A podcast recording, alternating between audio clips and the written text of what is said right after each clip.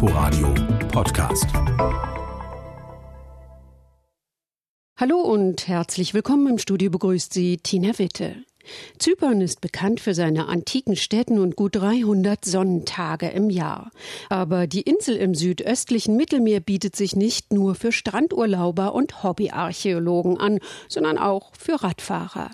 Kaum befahrene Straßen, eine abwechslungsreiche Landschaft und Temperaturen, die bereits im Februar um die 20 Grad liegen.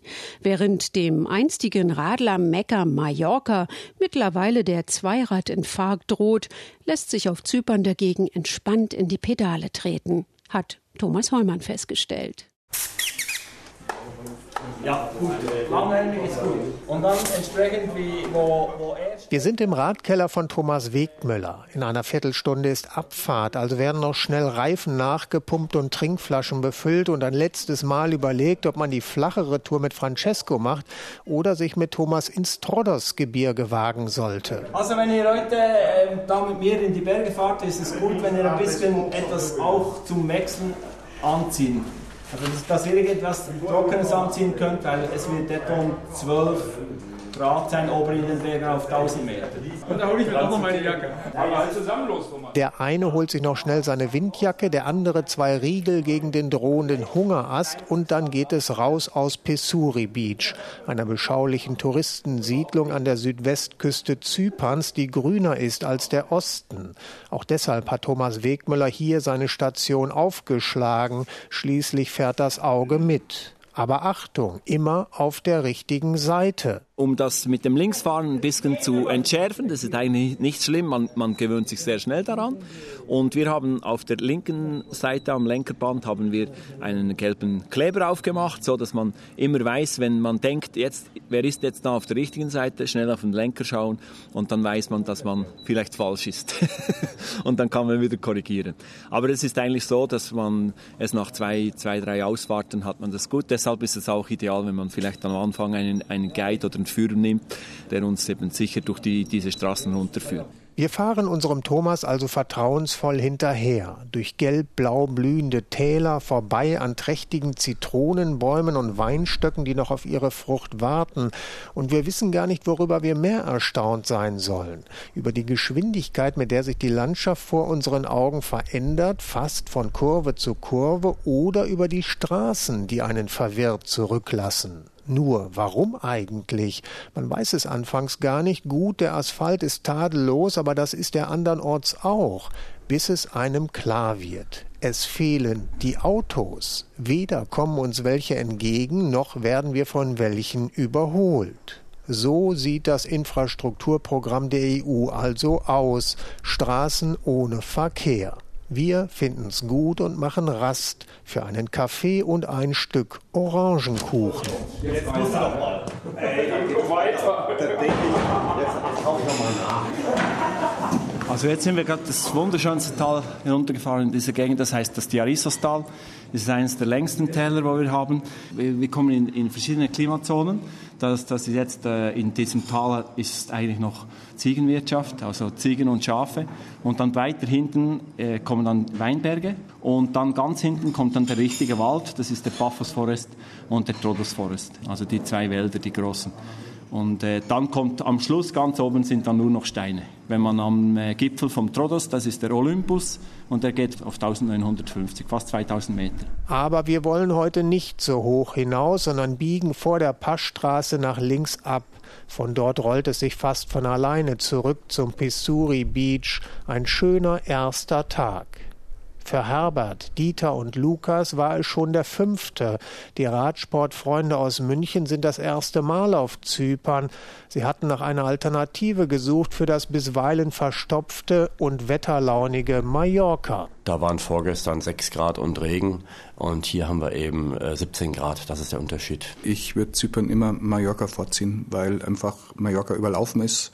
Hier die Ruhe, das, das kann man auch genießen. Wir haben ja gesagt, also wir werden das denke ich, vielleicht nächstes Jahr nochmal wiederholen. Ja. Und es ist wirklich angenehm. Es kommen mir kaum Autos entgegen. Ja. Ich hatte zum Beispiel gestern eine Tour, da hatte ich über zwei Stunden kein einziges Auto gesehen. Das ist sensationell hier. Und ähm, die Berglandschaft ist halt jetzt auch noch nicht ausgedörrt. Es gibt äh, die Ginsterbüsche blühen, die Mandelbäume blühen. Das ist halt schon richtig Frühling hier. Die Steigungen sind jetzt nicht so extrem, wie, in, wie wir es ja von den Alpen her kennen, ja, sondern man ist eigentlich so im Steigungsbereich zwischen drei und sechs Prozent vielleicht, ja. Das heißt, man kann einen ganz guten Rhythmus finden. Man hat nicht zu lange Anstiege und man kann auch schön am Meer entlang fahren, ja, was ja natürlich auch landschaftlich hervorragend ist. Das bietet sich eigentlich für die Tragungsvorbereitung optimal an, ja. Was mir noch aufgefallen ist, ist auch die, die Freundlichkeit der, der, der Leute hier. Wir waren ja, wir waren ja gestern und heute sehr in den Bergen, in Bergdörfern und äh, jeder grüßt, jeder ist freundlich und äh, das bin ich eigentlich so nicht, nicht gewöhnt, gerade für, für gegenüber Radfahrern. Die Freundlichkeit der Einheimischen war auch einer der Gründe, warum Thomas Wegmüller auf die Insel zog. Damals, 1995. Im Jahr zuvor hatte der ehemalige Rennradprofi für den Schweizer Radsportverband auf Zypern ein Trainingslager organisiert. Damals waren die Straßen noch weit entfernt vom heutigen EU-Standard. Teilweise ging es über Erdpisten gen Westen. Und weil die Autobahn noch nicht gebaut war, quälte sich alles die Küste entlang. Und trotzdem sah Wegmüller hier seine berufliche Perspektive. Ich habe hier so viele Passstraßen, das ist verrückt. Das ist wie in der Schweiz, wenn ich äh, in Andermatt oder äh, Meiringen bin, wo, wo ich gerade alle Berge ringsherum habe. Oder? Und, und, aber das habe ich hier mit sehr viel gutem Wetter. Anfang Februar bis so Mitte Juni, Ende Juni kann man herrlich fahren. Und dann ist es zu heiß und äh, dann ab September, so Mitte September bis Mitte Dezember ist hier unten wieder absolut geniales Wetter. Nun könnte man auf Zypern problemlos eine Woche Rad fahren oder auch länger und seinen Spaß daran haben. Aber besser, man geht auch mal raus aus dem Sattel, denn es gibt auch abseits der gut asphaltierten Straßen Dinge zu entdecken, die faszinieren und einen vielleicht ja doch noch zum Hobbyhistoriker werden lassen.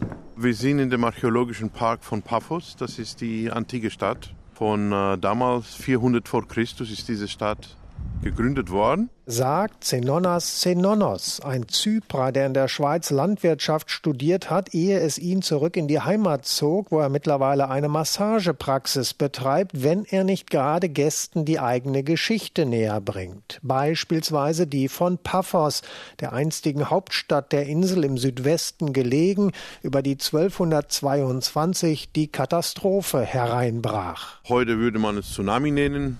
Da war die Stadt unter Wasser für mehrere Tage und große Wellen, wie es beschrieben wird, 13 Mann hoch, die Wellen, die haben einfach die Stadt zerstört. Die Menschen, die das Meeresbeben überlebt haben, sind dann ins Landesinnere gezogen, sodass die Fundamente der alten Stadthäuser erst in den 1960er Jahren wiederentdeckt wurden, als Bauern die Erde umpflügten und auf einmal lagen sie da, die Steinböden der ehemals herrschaftlichen Häuser, die Mosaiken. Da war eben der Teppich in den Häusern von damals.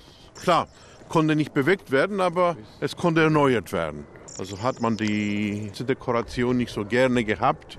Da hat man einfach immer den neuen geholt und das wurde wieder dekoriert. Es sind beeindruckende Steinteppiche, auf die man im archäologischen Park von Paphos blickt. Offene Holzhäuser schützen die Mosaike vor Wind und Wetter und geben ihnen ihre Struktur zurück. Jedes Mosaik entspricht der Grundfläche eines Zimmers. Jedes Zimmer hat die, die, eigene Dekoration. Und dann ist in jedem Zimmer eine Geschichte. Die kann gelesen werden, wie man eben die Comics liest. Da haben wir jetzt hier den Narziss bekannt. Ein junger Mann, hat gut ausgesehen. Der ist im Wald gegangen, heißt es, spazieren. Guckt mal ins Wasser, sieht man bei diesem Bild unten rechts.